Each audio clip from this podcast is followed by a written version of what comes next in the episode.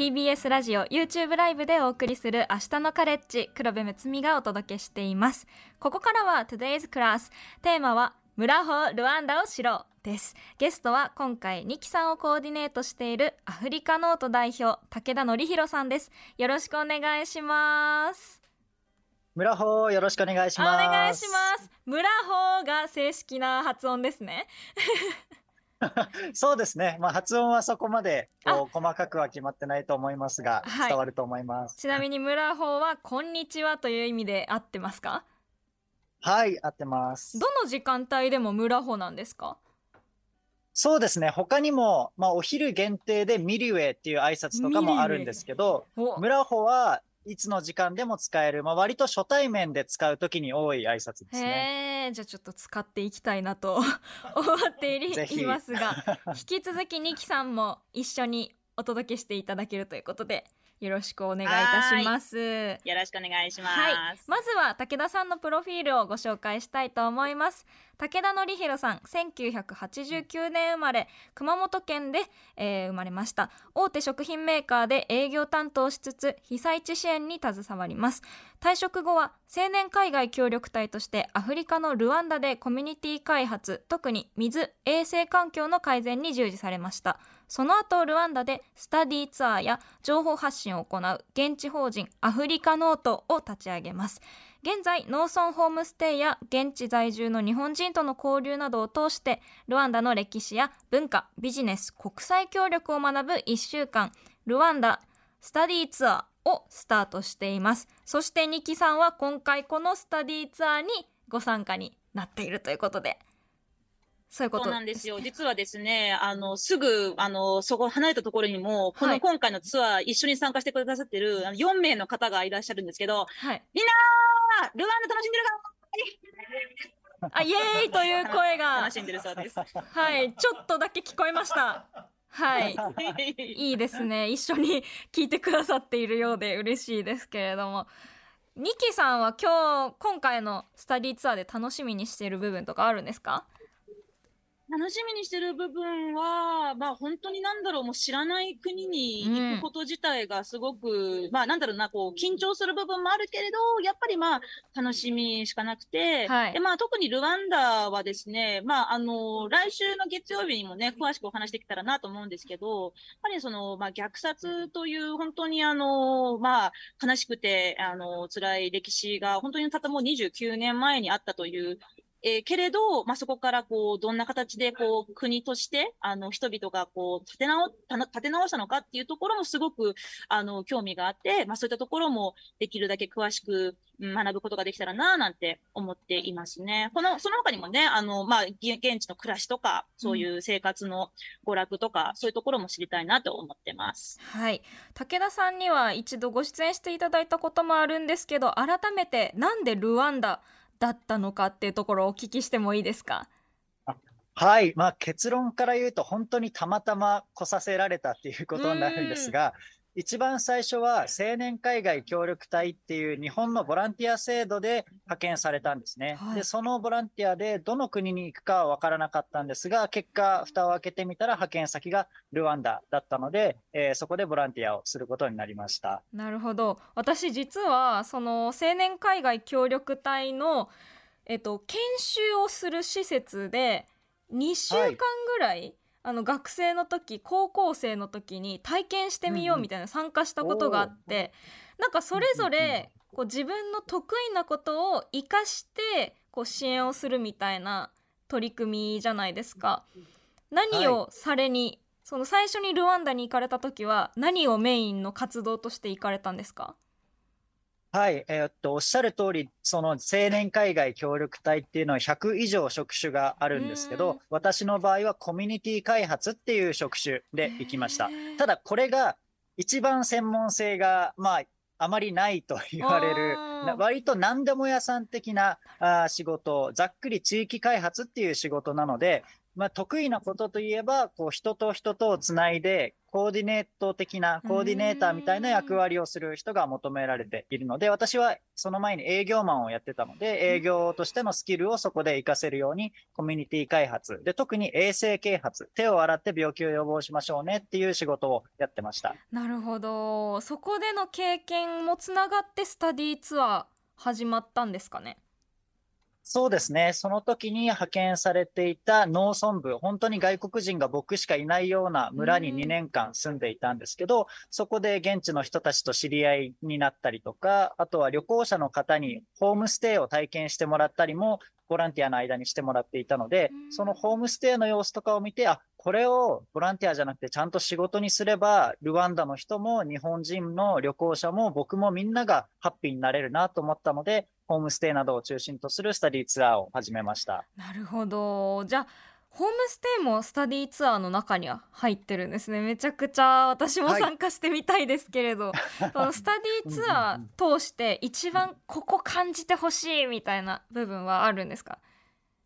そうですね。やっぱりアフリカっていうとどうしても日本人はまだあんまり発展していないとか、うんうん汚いとか、ネガティブなイメージが多いと思うんですよね。うんけどそうじゃなくて、例えばルワンダだったら首都はすごく綺麗なところもあったりするしうんうんうんうん、先進的な部分、日本よりもなんなら発展してる部分もおあったりするっていう、そういうポジティブな面をもっと見てもらいたいなと思ってます。まあその一方で逆にネガティブな面もまだまだその貧困だったりとか教育の問題とかいろいろ課題も残ってるので、いい面も見つつ、リアルな問題点とかも肌で感じてもらえたらいいなと思ってやってます。なるほどニキさんは今行かれてこう進んでるな日本と比べてもここめちゃくちゃ進んでるじゃんって思うところとかあったりしました？うーん、そうですね。私はまだ、まあ今日が2日目なんで、はまだまだね、その、まあルワンダの全体の0.00001%もまだ見れてないと思うんですけれど、うーん、進んでるかどうかわかりませんけれど、はい結構、まあその、あの、武田さんから聞いたお話だと、結構キャッシュレスが進んでるところが、あの、多いそうで、もうなんか、街中のバスに乗るのもキャッシュレスが、えー基本っていうか、それだけ、それしか使えないんですよね。はい、そうです。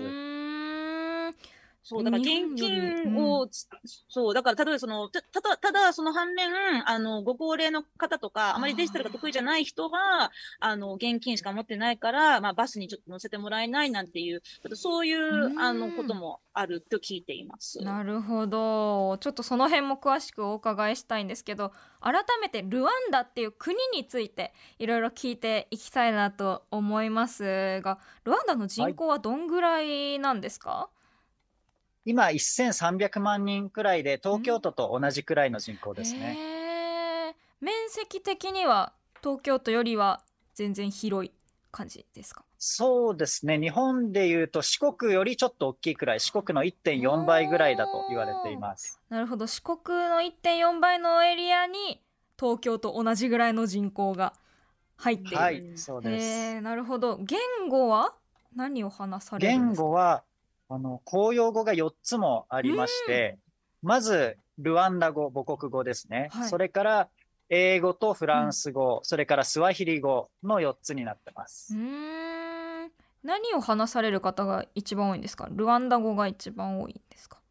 はい、ルワンダ人同士だと基本はルワンダ語で話していますねう。んで、外国人とやり取りするときは割と英語とかフランス語。で、東アフリカの共通語がスワヒリ語になっているので、近隣国の方と喋るときはスワヒリ語だったりします。なるほどじゃあニッキさんは特にこうお買い物する時とかは不自由なく結構できる感じですか？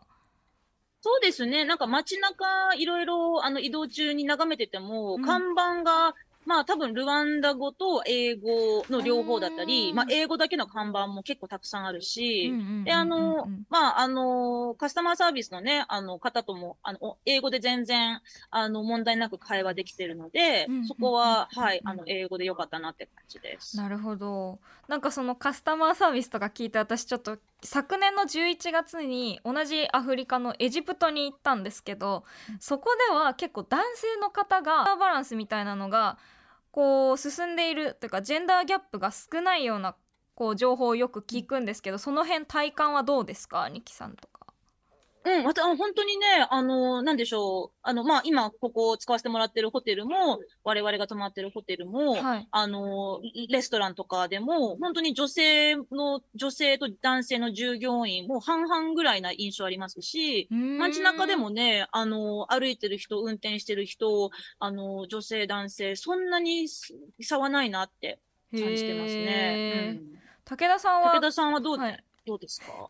はい、そうですね。やっぱり女性のこうパワフルさ、肝っ玉母ちゃんみたいな人もいっぱいいたりするので、僕なんかは圧倒されちゃうんですけど、うん本当に女性のパワーをすごく感じる国ですね。えーその実際にこう議員さんで議会に女性がたくさん入っていることでこう政策にもいろいろ反映されてるなって感じることはありますか？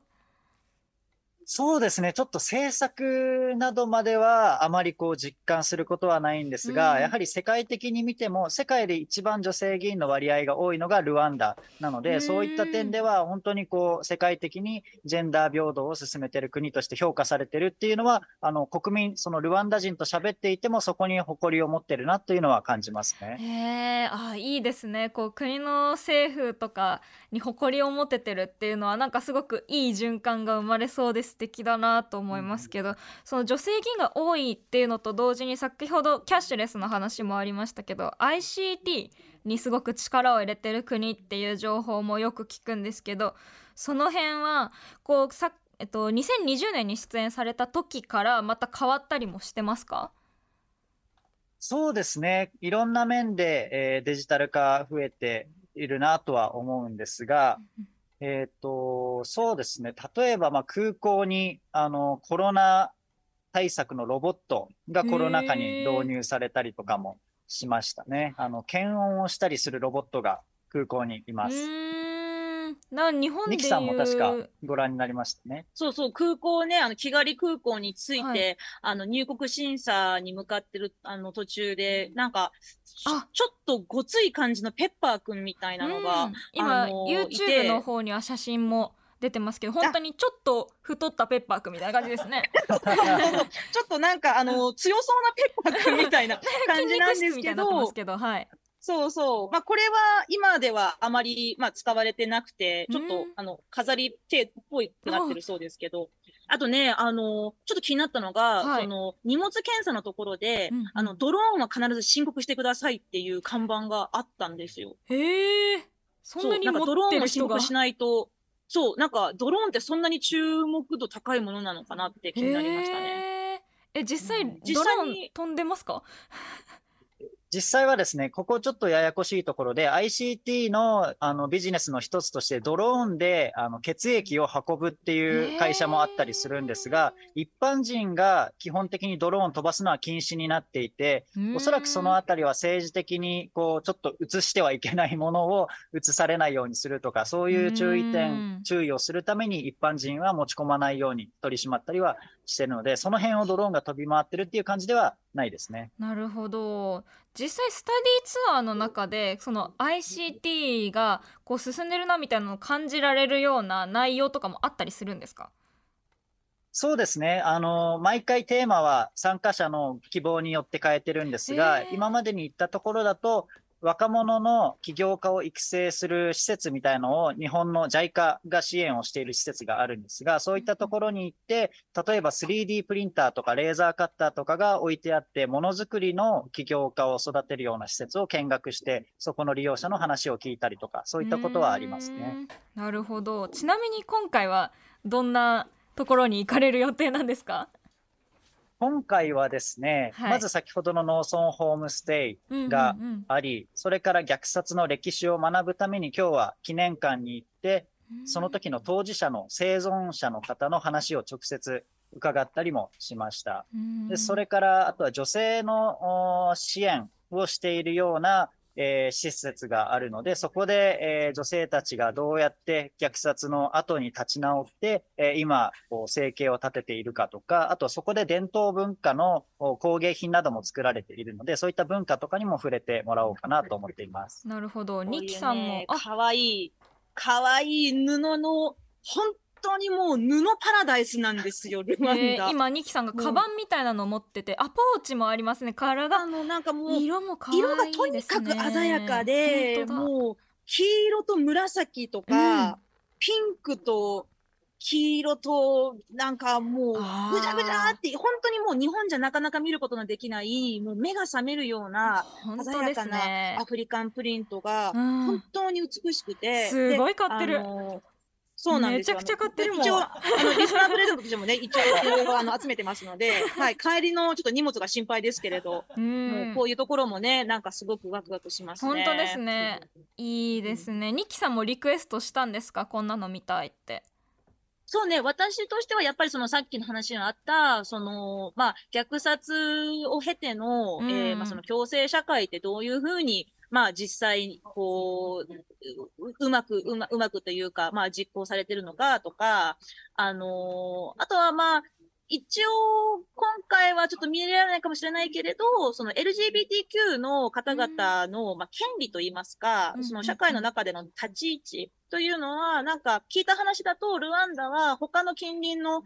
えー諸国に比べて、まだその、まあ、セクシャルマイノリティの権利がそこまで迫害されてない。まあ、あの、すごくなんかこう、堂々とできるわけじゃないないないけれど、その、例えばウガンダみたいに最近ちょっと LGBT、えー、まあその禁禁止法みたいなものが出た。ウガンダと比べると、まだ安全な国とされてるんだけど、それでもやっぱりまだ宗教上、あの、受け入れられないっていうところがあるので、まあそういったところをね、もし、えー、まあ現地の方々となんかお話しする機会があったら、どう思いますか？って聞けたらいいなとはちょっと思ってます。なるほどいやぜひあの機会あったらね聞いてきてもらえたら私も気になるところなのでお伺いしたいんですけどもう一個私はすごく気になっているテーマが環境問題なんですけど武田さんのブログを拝見したんですけどルワンダでは薪調理で大気汚染が問題になっているんですか？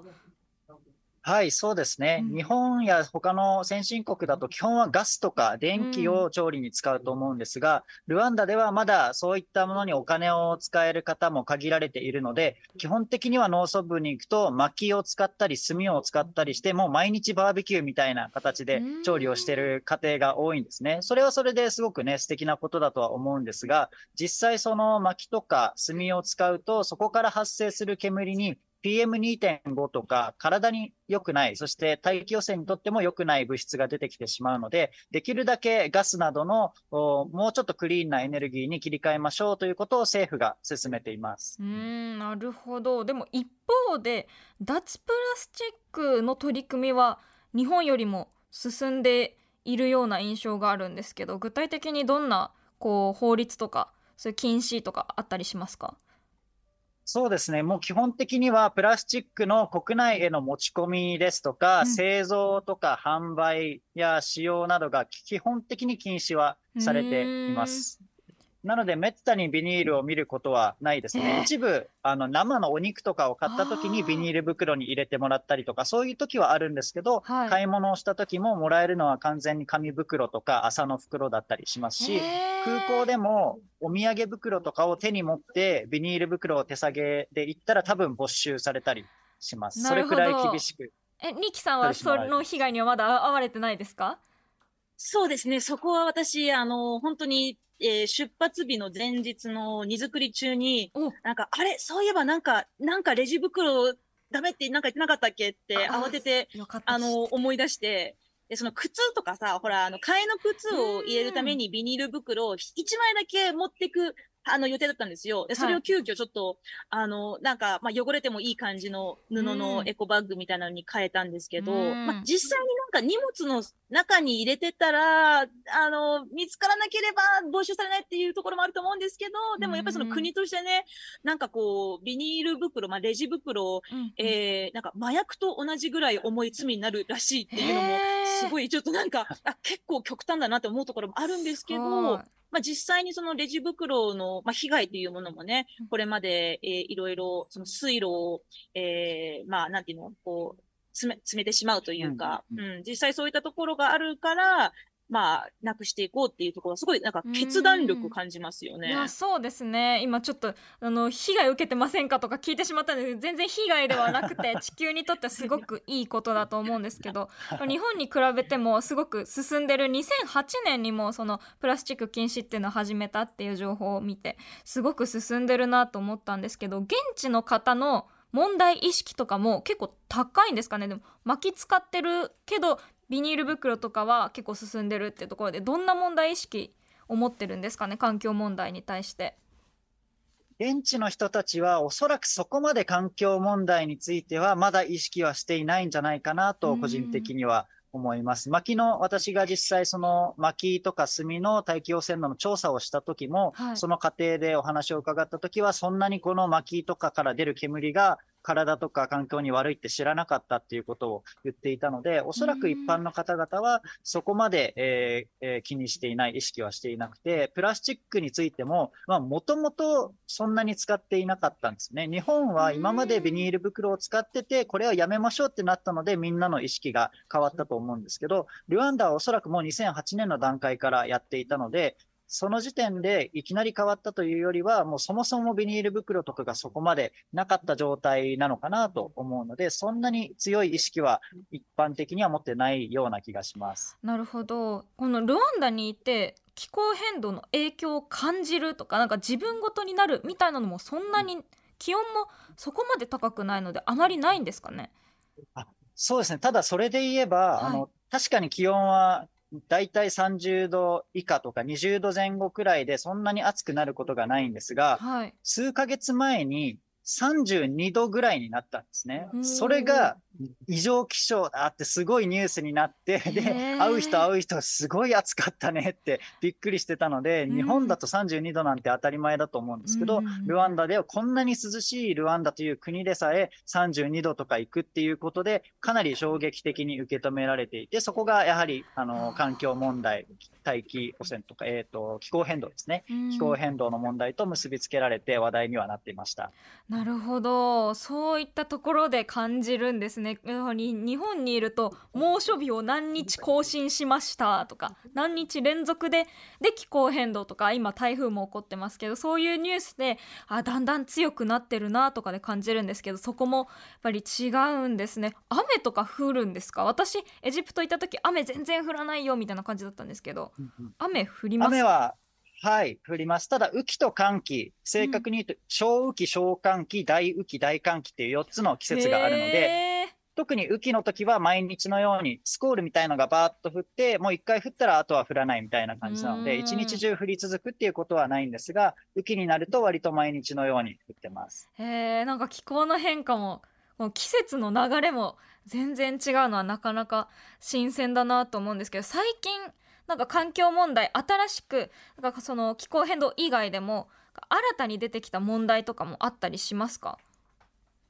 そうですね。問題というよりは、割と街中で変化を感じるなということなんですが、はい電動バイクとか電気自動車とかあがかなり増えてきていますね。ルワンダは、あの、元バイクタクシーって呼ばれる乗り物が一般的で、うん。バイクの後ろに乗せてもらって、二人乗りで、えー移動する乗り物があるんですけど、ー今まではガソリンのバイクで、あの、上り坂とか登るときもかなりブロロロっていう音がすごいバイクが多かったんですが、数年前くらいからもう音もなくスーッと登っていくバイクが増え始めて、それが電動バイクだったりするんですけど、かなり街中で見かける機会は増えましたね。あーなるほどえー、いいですねぜひその様子とかももし撮れたらニキさんとかに撮ってきてほしいななんて思って。はい、お思っていますが、ちょっとお時間もだんだん来たということで、ルワンダについていろいろ知ることができて本当に勉強になりました。そう、ここまでの、えーお話は、えー武田さんに話していただきました。でも、ニキさんとはもう少しお付き合いいただいて、ニキさんに聞いてほしいこと、えー見てきてほしいことを皆さんから募集したので、その辺もお話ししたいと思います。Today's Class ここまでのゲストはニキさんをコーディネートしているアフリカノート代表の武田典弘さんでしたありがとうございましたありがとうございました。